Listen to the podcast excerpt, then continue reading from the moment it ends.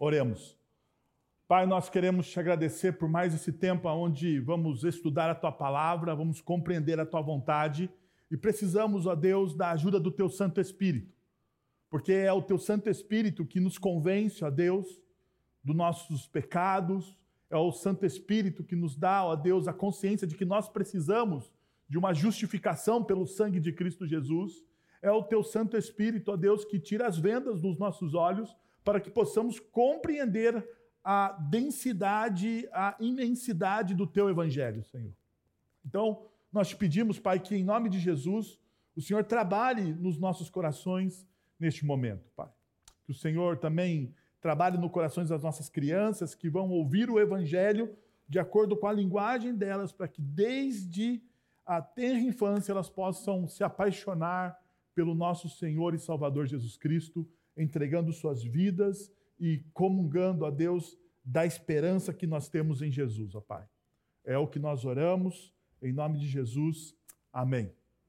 Hoje pela manhã nós começamos o capítulo de número 3 da segunda epístola de Paulo a Timóteo. Como vocês sabem, nós temos estudado sistematicamente as, as epístolas, tanto a primeira, terminamos a primeira, estamos terminando a segunda, ou seja, chegamos ao momento das últimas palavras de Paulo ao seu discípulo Timóteo.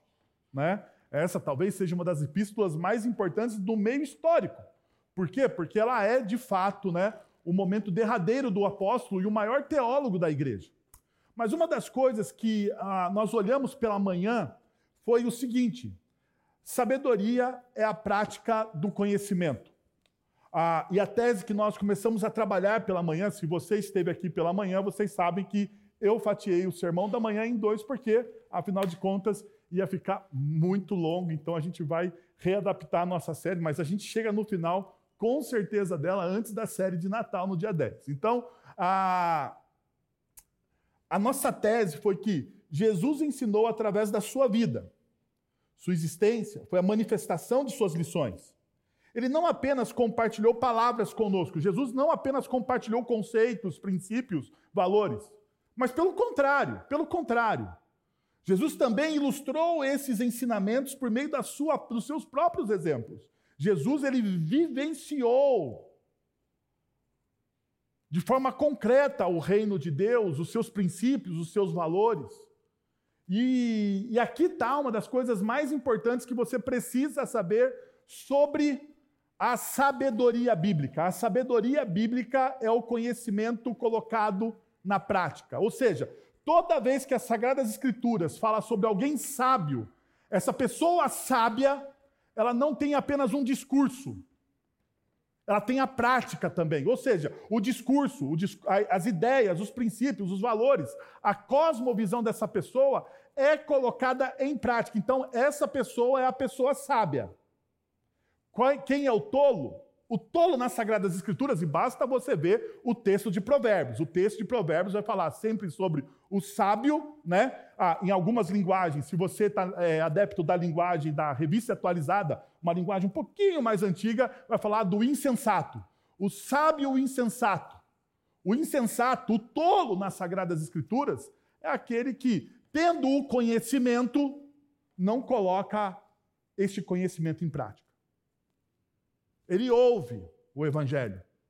Ele ouve a palavra de Deus. Se nós formos ao Antigo Testamento, ele ouve a palavra de Deus, ele conhece a palavra de Deus, mas ele é o quê? Louco. Ele é insensato.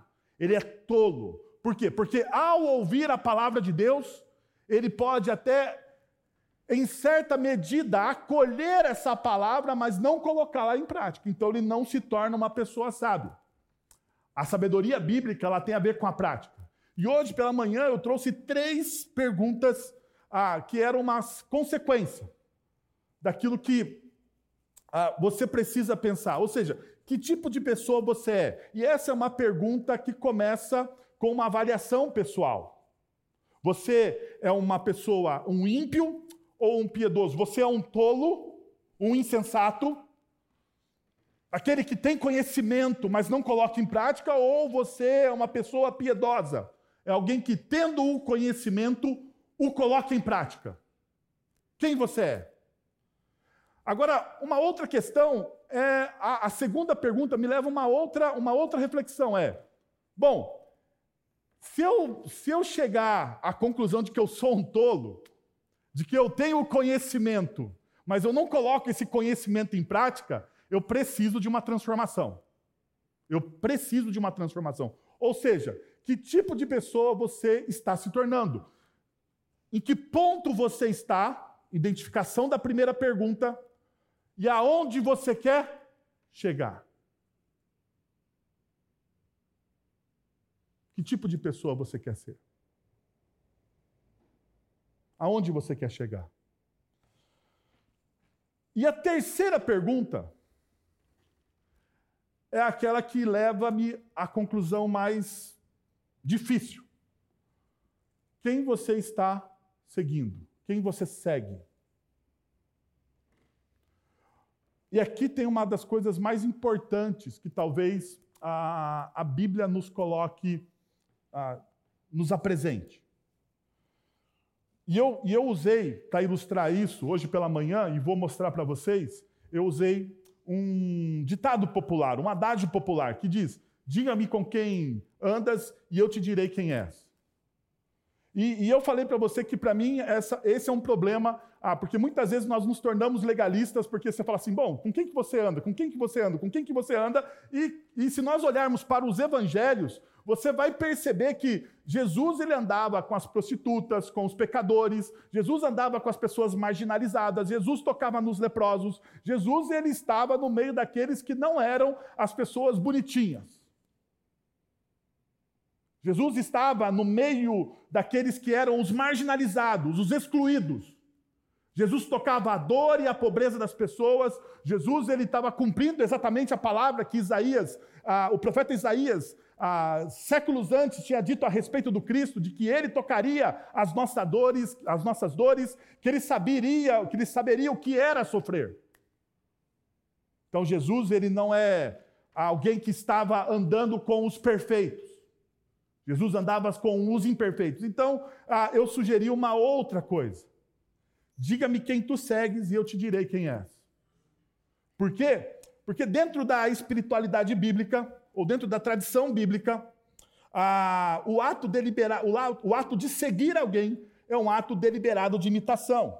Os discípulos eram conhecidos como seguidores do caminho, pois trilhavam os passos de Cristo. Mais tarde foram reconhecidos como pequenos cristos, dando origem à, denominação de cristãos. Ou seja, aqueles primeiros homens, os primeiros discípulos, eles seguiam tão de perto Jesus, tão de perto Jesus, que eles foram denominados de pequeno Cristo. Eles eram tão parecidos, eles lembravam tanto a Jesus, que eles receberam esse apelido carinhoso daqueles que os olhavam, porque eles pareciam como o seu mestre. E ao olhar para essa ideia de que quando você segue, você imita, nós olhamos para o Salmo de número 1, porque o Salmo de número 1 nos dá essa percepção. Como é feliz, bem-aventurado é aquele que não segue o conselho dos ímpios, não imita a conduta dos pecadores, nem se assenta na roda dos zombadores. E vocês percebem, na simples leitura desse texto, que existe uma progressão. Que existe uma progressão. Ou seja, primeiro você segue, você depois você imita e logo depois você assenta na roda. Assentar na roda não é simplesmente um ato de você trocar umas ideias e conversar um pouco com as pessoas. A ideia bíblica de você sentar na roda dos zombadores é você ter comunhão com eles. Comunhão com eles. Então nós paramos nesse momento e fizemos uma pergunta hoje pela manhã, que talvez foi a pergunta mais importante do texto que nós estudamos pela manhã. Da primeira parte do texto. Bom, se eu sou um seguidor de Cristo Jesus, se eu me digo cristão, se eu sou um seguidor de Cristo Jesus, a pergunta é: eu o imito? Eu o imito? Eu conheço tão profundamente Cristo Jesus que eu me torno um imitador dele. tem um, tem um, um, livro chamado A Imitação de Cristo. Eu acho que é de Thomas A. Kempis, né?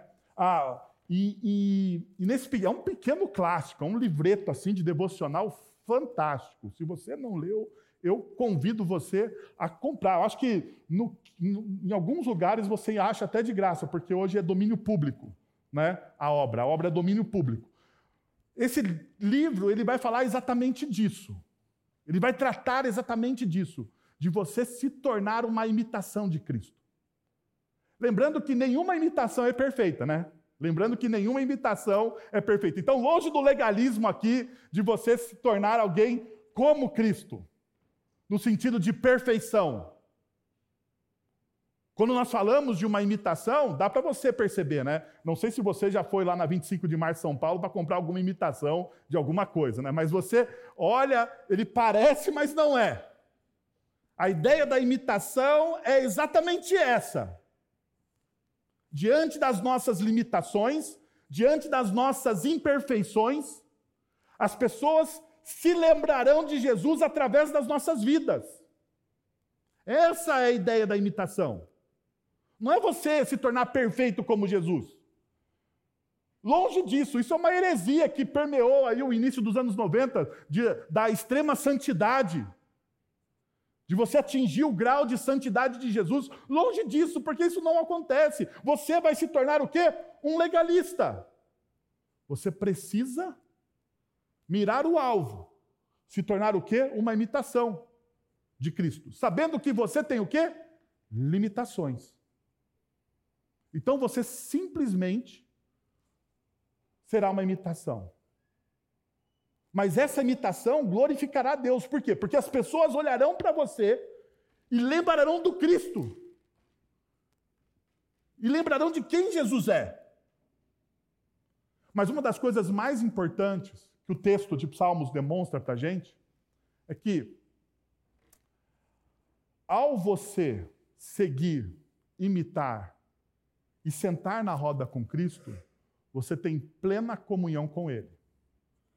Mas uma das coisas que o texto nos adverte é que se você não segue, não imita, você não tem plena comunhão com Ele. Se você não segue, logo, você não o imita, você não tem plena comunhão com Ele. Então, uma das coisas que a gente precisa dar um passo para trás e fazer um autoexame. Diante disso, eu fiz a seguinte afirmação pela manhã, usando um pouco daquilo que o C.S. Lewis usa de, litera, da literatura sarcástica. Se você, você vai encontrar isso em Lewis e Chesterton. Ele vai dizer, e o meu tema era três passos infalíveis para garantir um sucesso tão vergonhoso como discípulo que até mesmo o constrangimento fica com inveja. Três passos, três passos para você, três passos infalíveis para você errar como discípulo. Simplificando a ideia. Três passos infalíveis. Olha só, é, se você nunca ouviu teologia coach nessa igreja, você pode dizer que agora nós temos um tema coach. Três passos, vou te dar a receita, três passos infalíveis para você não ser um bom discípulo de Cristo Jesus. E foi isso que nós discutimos pela manhã. Então, eu só vou dar os temas que a gente discutiu pela manhã. Se você quiser, você vai lá. Né? Tem quase uma hora de pregação e eu não vou repeti-los aqui, ok? Mas só para você entender. Primeiro, Viva centrado apenas em si mesmo, priorizando os seus próprios interesses. Se você quer falhar como discípulo, você precisa viver centrado em si mesmo. Segundo, desenvolva uma expressão religiosa que é mais um espetáculo superficial do que uma verdadeira conexão com Deus. Então, se você quer se tornar e fracassar como discípulo, tenha uma, uma espiritualidade pirotécnica mas só tem pirotecnia. Não tem absolutamente nada de substância, de real nessa espiritualidade. E terceiro, e terceiro, cultive um conhecimento que não leva a lugar algum. Cultive um conhecimento que você conhece, conhece, conhece. Você come Bíblia o tempo todo, mas você não aplica a Bíblia, você não vive o Evangelho. Ou seja, você pode até ter um mapa, mas você não sabe ler o mapa. Você pode ter um mapa e você não sabe ler o mapa. Eu não sei vocês, mas eu sou do tempo que não existia celular. Eu sou do tempo, eu comecei a dirigir com 18 anos. 18 anos não tinha ainda o GPS. Não tinha GPS. Então, quando eu estava na cidade de Campinas e iria fazer uma visita em um lugar que eu não conhecia, tinha uma coisa que talvez os mais jovens nem saibam que existe: lista telefônica. As páginas amarelas, vocês lembram disso? E dentro da lista telefônica tinha o quê? O mapa da cidade. Eu nunca consegui me guiar por aquela porcaria daquele mapa. Nunca. Nunca. Olhava para aquele mapa, tentava encontrar as ruas. Hoje é muito fácil, né? Hoje é muito fácil. O Waze, o Maps, seja lá qual for o aplicativo que você usa, ele fala, vire à direita, e você vira, não tem problema nenhum. Mas na época, você tinha que ter um mapa, dirigir, olhar o mapa, dirigir, olhar o mapa, nunca consegui. Nunca consegui. Ou seja, eu tinha o mapa, mas eu não sabia o quê? Ler o mapa. Você pode vir domingo após domingo a uma comunidade cristã. Você pode encher a sua cabeça de Bíblia, mas ao não aplicar as Sagradas Escrituras, é como você ter o mapa e não usar o mapa. Você apenas enche o seu coração de conhecimento e esse conhecimento não leva você a lugar algum. Não transforma a sua vida. Bom, então, pensando nisso, um dos ditados rabínicos mais famosos do primeiro século era esse. Todo rabi dizia ao seu discípulo: cubram-se com a poeira dos pés do seu rabino. Isso era um dos, dos, dos ditados mais famosos. Por quê? Porque a ideia era que o rabi iria à frente e os seus discípulos, de tanto andar atrás do seu rabino, a poeira do seu discípulo, do seu rabino iria impregnar na vida do seu discípulo, que nunca mais ela sairia. Você sempre seguiria o seu rabi. Tanto que na escola rabínica, você se identificava pela sua escola teológica. Samuel, um dos rabinos mais famosos do primeiro século, era o Samuel ou o Hillel. Duas escolas famosíssimas, famosíssimas. Então, quando alguém falava, eu sou da linhagem de Samuel, ele falava, eu estava impregnado com a poeira deste rabi.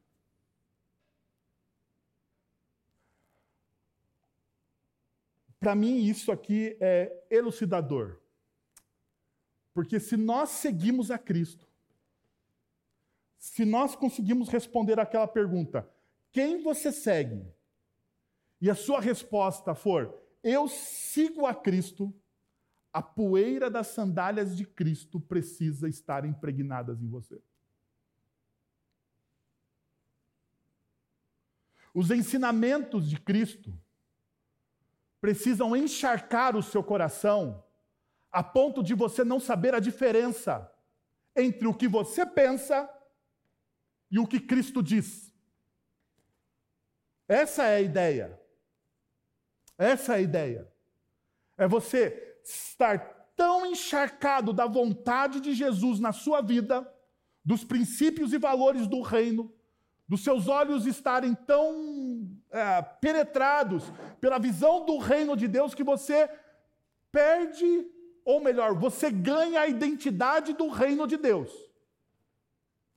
E daí você não sabe diferenciar qual é a minha vontade e qual é a vontade de Cristo. Porque ambas as vontades criam uma confluência. Uma confluência. Uma confluência que é transformadora. Transformadora. Sendo assim, a segunda parte. Então, lembra que eu falei que eu tinha um sermão de dois pontos, com vários desdobramentos pela manhã? Então, o segundo ponto do sermão que nós começamos pela manhã é esse: princípios para que a sua vida seja impregnada pela poeira das sandálias de Cristo. Princípios para que a sua vida seja impregnada pelas poeiras da sandália de Cristo. Então, abre comigo em 2 Timóteo, capítulo 3, a partir do verso de número 10. 1 Timóteo, capítulo 3, a partir do verso de número 10 até o número 13. O texto bíblico diz o seguinte: Perceba, verso de número 10. Mas vocês têm seguido de perto o meu, mas você tem seguido de perto o meu ensino, a minha conduta, o meu propósito, a minha fé, a minha paciência, o meu amor e a minha perseverança. Versículo de número 10. Mas você tem seguido, perceba, palavra seguir aqui. Você tem caminhado, você tem sido, sido o meu discípulo, Timóteo. Você tem seguido de perto, de perto, o meu ensino, a minha conduta, o meu o quê? Propósito. O meu propósito. A minha fé, a minha paciência, o meu amor e a minha perseverança. Veja, uma das primeiras coisas que você precisa entender é isso. Viva de maneira transparente, refletindo ativamente os ensinamentos cristãos em suas escolhas diárias, cultivando virtudes como fé, paciência, amor e perseverança. Viva de forma transparente. Timóteo, você me conhece. Em outras palavras, Paulo já disse isso às igrejas. Sede meus imitadores, assim como eu sou de quem? De Cristo. Paulo está praticamente aqui falando a mesma coisa a Timóteo. Timóteo, você sabe a minha conduta. Você conhece o quê? Você conhece o meu ensino. Você sabe da onde eu tiro os princípios, você sabe da onde eu tiro os valores. Você conhece a minha cosmovisão, você sabe o que Deus tem feito na minha vida e o quanto eu tenho seguido Cristo Jesus. Paulo é altamente transparente. É altamente transparente. Se você deseja viver ativamente os princípios e valores cristãos, uma das coisas que você precisa cultivar na sua vida é a transparência. É a transparência. Paulo é tão transparente que em algumas de suas cartas ele é capaz de confessar os seus pecados. O bem que eu desejo fazer, esse eu não faço. O bem que eu desejo, esse eu não consigo fazer. Imagine o apóstolo, o líder de uma comunidade cristã, olhando para essa comunidade, escrevendo uma carta, um, um documento que ficaria registrado para a eternidade, até a volta de Cristo Jesus. Esse apóstolo, esse líder, esse homem levantado por Deus, usado pelo Espírito Santo, é transparente o bastante para dizer: o bem que eu desejo, muitas vezes eu não faço. Eu não faço. Mas ele não só admite que não faz o bem, ele admite às vezes que o seu coração está apegado ao mal. Porque o mal que eu detesto, aquilo que eu repudio, aquilo que muitas vezes eu falo para vocês não fazerem, este mal que permeia o meu coração, esse sim eu faço. Transparência.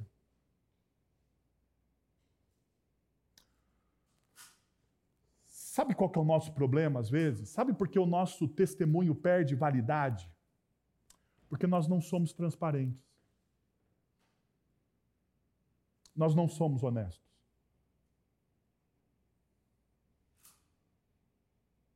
Deixa eu te contar uma coisa. Sexta-feira, eu tive reunião do presbitério, das nove da manhã, das oito da manhã, e o pessoal prometeu que a reunião do presbitério ia acabar ao meio-dia, mas era fake news. Acabou quase cinco horas da tarde. Quase cinco horas da tarde.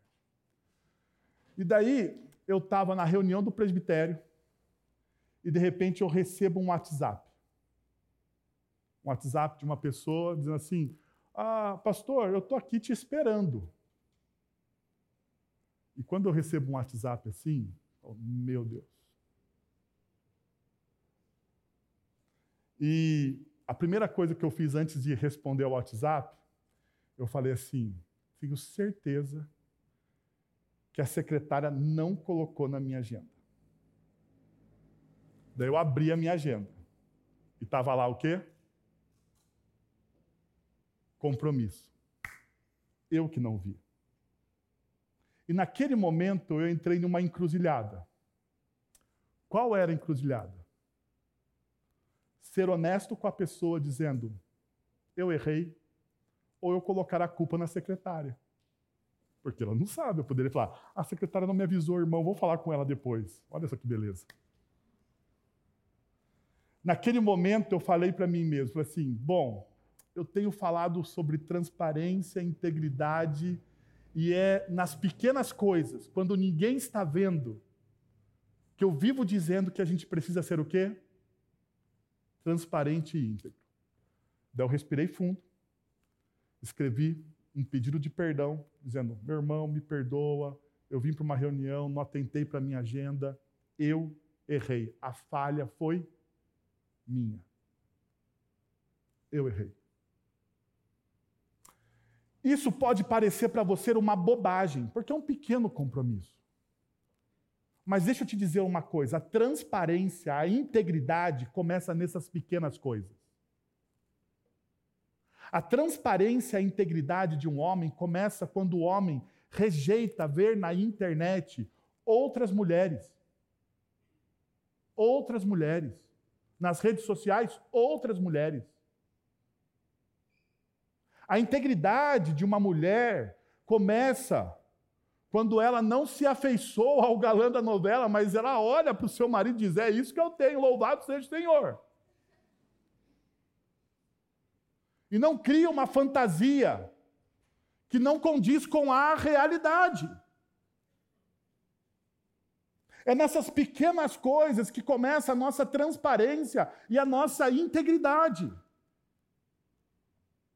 A nossa transparência, a nossa integridade começa nas pequenas contas, nas pequenas dívidas, nos pequenos pagamentos, na, no momento em que as, nós assumimos as nossas falhas mas não nas grandes coisas, não nas grandes coisas visíveis. A integridade, ela é treinada, ela é treinada nas pequenas coisas. E o nosso coração, então, precisa, precisa ser treinado nisso. Paulo vai dizer: Você conhece a minha conduta. Você conhece as minhas virtudes. Você conhece a minha fé, a minha paciência. E perceba, paciência. Paciência que talvez, se você olhar algumas histórias do apóstolo Paulo, você vai perceber que ele não teve tanta paciência com João Marcos, ele não teve paciência com o Barnabé, ele não teve paciência com Pedro. Mas ele está dizendo aqui: você conhece, você sabe. Você sabe da minha perseverança mediante a missão. Você me conhece. E aqui está um dos pontos mais importantes daquele que segue a Jesus. Aquele que segue a Jesus, ele cultiva a transparência. E ao cultivar transparência, ele cultiva relacionamentos sólidos e verdadeiros. Sólidos e verdadeiros. Sólidos e verdadeiros porque ele se mostra-se o quê? Vulnerável. Vulnerável às pessoas. O apóstolo Paulo, ao falar a uma comunidade cristã que ele tem falhas, que o bem que ele dese... o mal que ele deseja não fazer, ele o faz, ele se torna alguém vulnerável. Relacionamentos sólidos e verdadeiros, eles só acontecem, eles só desenvolvem-se com pessoas que têm a coragem de assumir as suas falhas e as suas limitações. E aqui está um dos grandes problemas, muitas vezes, dentro de casamentos onde homens e mulheres caminham juntos, mas não têm a coragem de, de, de, de confessar as suas falhas e limitações. Sendo assim, os relacionamentos não são verdadeiros.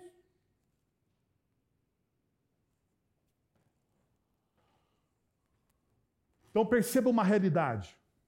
O apóstolo Paulo, então, demonstra o seguinte: os ensinamentos de Paulo explicavam a sua vida, e a sua vida exemplificava esses ensinamentos.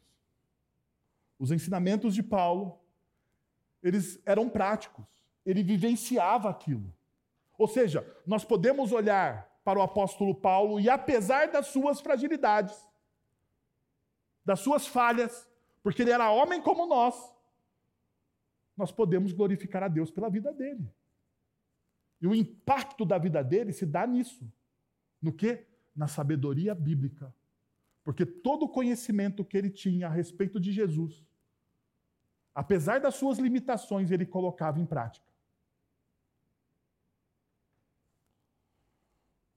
Agora, uma segunda coisa que isso precisa ficar claro para você é que, ah, lembre-se, que a transformação vem da graça de Deus, guiando sua vida para uma jornada autêntica e aliando-se com o caráter de Cristo.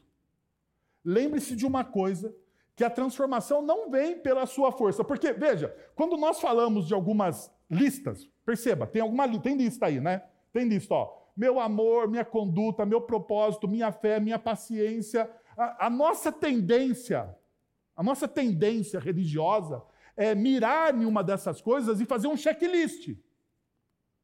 Não, eu tenho que melhorar o meu amor. Eu não gosto disso. Eu tenho. Ou, ou, ou um pastor vem e fala assim: qual dessas virtudes falta para você? Porque se você for honesto, às vezes faltam todas. Se você for honesto, você vai falar assim: você está 100% em alguma coisa dessa? Fé, paciência, amor, você está 100% de, em cima disso? Então, se você for honesto, honesto, honesto, realmente com você, transparente, você vai perceber uma realidade. Todas ali estão em falta. Então, você precisa entender uma coisa: que toda transformação que acontece em você, ela acontece pela graça de Deus, ela vem da graça de Deus. Ela guia você nessa sua jornada para você se tornar alguém autêntico, não autêntico pelas suas próprias competências, mas autêntico pelas competências de Cristo Jesus. Perceba o que Paulo vai dizer ah, em 2 Coríntios, capítulo 2, capítulo 3, desculpa, versos 13 e 17. Ora, o Senhor é Espírito, e onde está o Espírito do Senhor, aí há liberdade. É um dos textos complicados de interpretação dentro de uma das igrejas, mas eu já vou, já vou falar sobre isso, calma aí.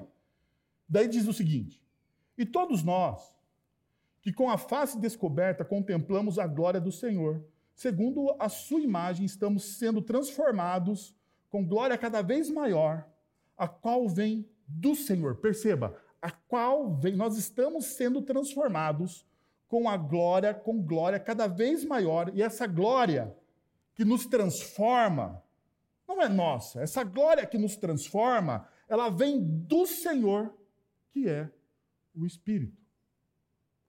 O que que Paulo está dizendo aqui? Primeira coisa, aonde há o Espírito do Senhor, aí a liberdade. No texto de 2 Coríntios capítulo 3, Paulo está falando sobre a lei de Moisés. E como a lei de Moisés às vezes aprisionava as pessoas, criava um jugo sobre as pessoas. E a partir de Cristo Jesus, essa lei, a lei cerimonial de Moisés, ela foi o quê? Quebrada, destruída. Não existe mais a lei cerimonial, a lei que a lei que, que precisa pagar os nossos pecados, porque Cristo Jesus, na cruz do Calvário, pagou todos os nossos pecados. Então, sendo assim, sendo assim, aonde está o Espírito do Senhor, aí há o quê? Liberdade. Nós somos livres. Livres, totalmente livres. Agora, perceba uma coisa. Paulo vai dizer o seguinte: e todos nós, que com a face descoberta contemplamos a glória de quem? Do Senhor. É uma referência direta a Moisés. Que quando foi contemplar a glória do Senhor, ele precisou contemplá-la com o rosto coberto. Mas Paulo está dizendo assim: não. Porque agora, através de Jesus, olha só a obra de Cristo Jesus na cruz por nós, meus irmãos. Porque agora, através de Jesus, nós não precisamos mais cobrir os nossos rostos. Os nossos rostos agora estão descobertos. Nós contemplamos o Deus Trino, o Deus Todo-Poderoso, na pessoa de Cristo Jesus. Como dizem Colossenses, Ele é a imagem exata de Deus. Ele é a imagem exata de Deus. Nós em Cristo Jesus o contemplamos. E ao contemplarmos Jesus, nós somos transformados. A transformação não vem de dentro do seu coração. Não é você fazer um checklist. É você ser transparente é você falar assim: Senhor, eu não consigo ter fé o suficiente. Senhor, eu não consigo amar as pessoas como eu deveria amar. Senhor, eu não consigo ter paciência, porque paciência me falta o tempo todo. Nem todos na vida são perfeitos como eu, então eu tenho uma falta de paciência tremenda com as pessoas.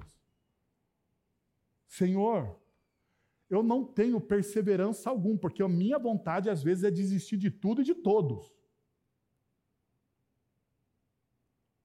Mas, Senhor, eu estou contemplando o Senhor. E pela contemplação do Senhor, da Sua perfeição, do seu sacrifício, da ação do Teu Santo Espírito na minha vida, aí há transformação.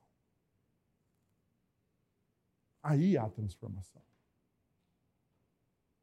Porque todo discipulado, perceba, eu quero que você perceba uma coisa aqui, que Paulo está dizendo que é importantíssima. Todo discipulado começa com a contemplação de Cristo Jesus.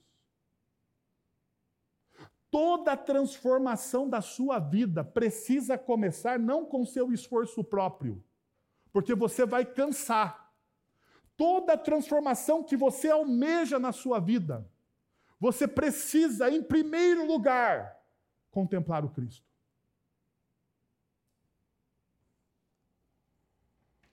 Paulo continua então trabalhando essas realidades com o seu discípulo Timóteo. E perceba, então ele passa para o verso de número 11. E ele diz: As perseguições e os sofrimentos que enfrentei, coisas que aconteceram em Antioquia, Ícono, Icônio e Listra, Quanta perseguição suportei, mas de todas essas coisas o Senhor me livrou. Perceba uma coisa. Paulo diz o seguinte: diante das adversidades, confie na fidelidade divina, ligando sua superação pessoal às promessas soberanas de Deus. diante das adversidades, confie na fidelidade. Diante das adversidades, confie na fidelidade. E perceba, Paulo aqui ele faz uma citação direta, ou melhor dizendo, indireta, do Salmo de número 34, verso de número 19, que diz: O justo pode passar por muitas adversidades, mas o Senhor o livrará de todas. Veja, o discípulo de Jesus lida com a realidade. O salmista diz: o justo, o justo, ele passa por dificuldades. O justo, ele passa por dificuldades. Perceba que é diferente da nossa, da nossa religião utópica, idealista, coach, que diz que o justo, o justo viverá pela fé. O justo, o justo pisa nas águas e, e anda. O justo, quando bate o cajado no mar, o mar se abre. Essa é uma realidade utópica. Porque são promessas, são promessas, mas percebam o que o salmista diz. O justo passa por muitas o quê? Adversidades. O justo ele passa por muitas adversidades. Mas o Senhor os livra de todas. Davi celebra a libertação dos seus inimigos, reconhecendo Deus como Salvador supremo, que ao longo do tempo resgatou o seu povo.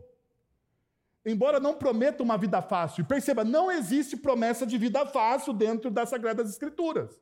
Deus assegura a sua presença e redenção, seja nessa vida ou na glória futura.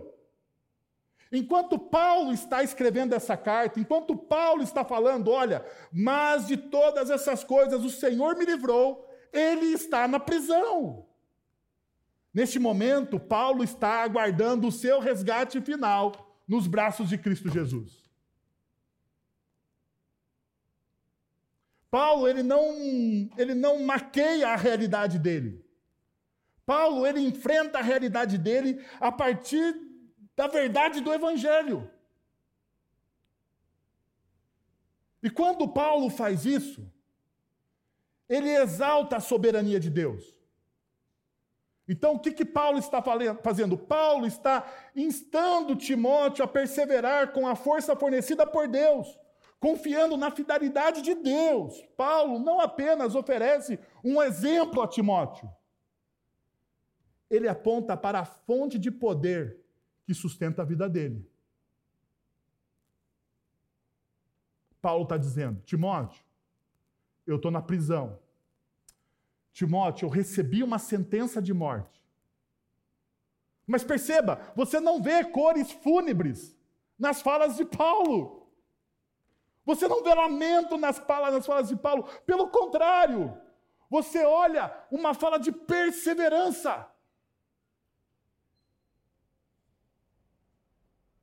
Alguém que diante da dor diz: Deus ainda reina soberano. Diante do desafio, Deus reina ainda soberano.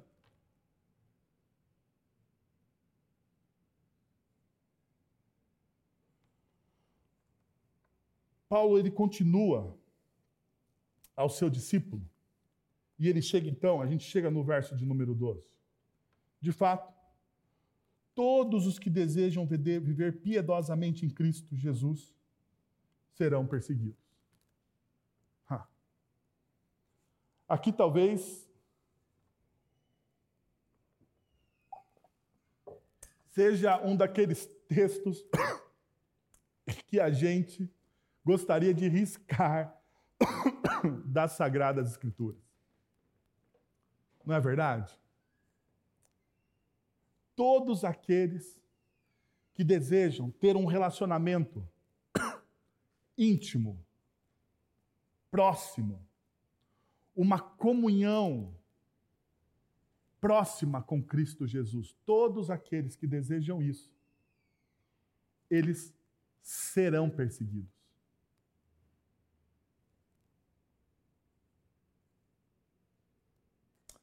Eu não sei você, mas a maioria dos evangelismos que a gente às vezes faz, a gente o faz de uma maneira equivocada. A gente diz o seguinte: venha para Jesus e você se tornará uma pessoa feliz. Não é isso? Venha para Jesus e ele resolverá o seu casamento. Venha para Jesus e ele vai curar o relacionamento que você tem com o seu filho. Venha para Jesus e a sua vida financeira ah, vai prosperar. Venha para Jesus e venha para Jesus e venha para Jesus. E Jesus então parece a solução de mil e um problemas. Agora, perceba o que o texto de Paulo a Timóteo está dizendo aqui. Se você desenvolver um relacionamento íntimo de piedade, de amor e de paixão com Cristo Jesus, você será perseguido. É um pouco diferente daquilo que a nossa cultura apresenta como evangelismo. O texto bíblico, então, me ensina o último princípio. Integrar os ensinamentos cristãos implica na compreensão profunda da inevitabilidade da perseguição ao viver o Evangelho, conforme destacado por Paulo. Esperar e enfrentar a oposição torna-se uma parte intrínseca da jornada transformadora em Cristo. E o porquê disso? Porque os valores do reino de Deus, eles conspiram contra os valores da nossa cultura.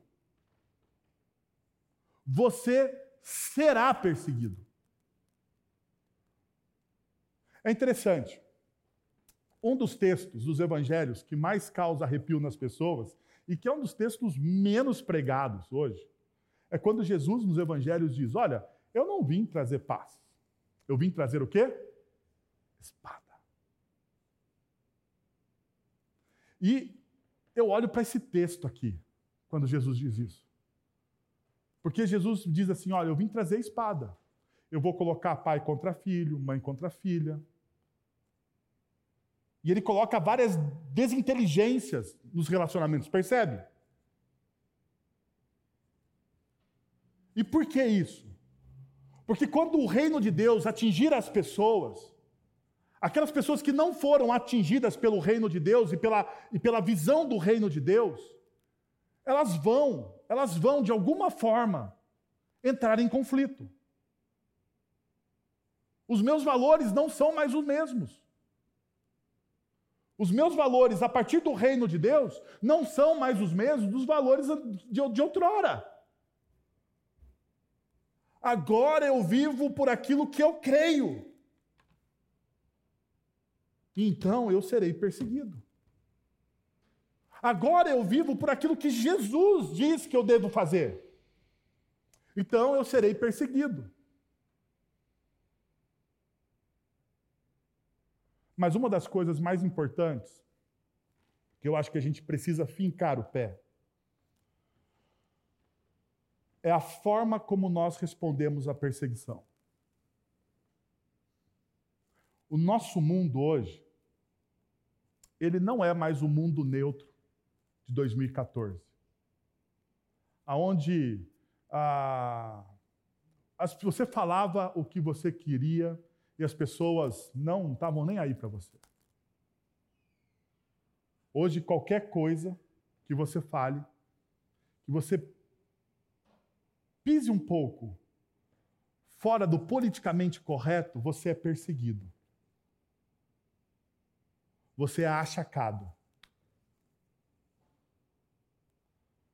A pergunta para mim é como nós devemos, como cristãos, respondermos.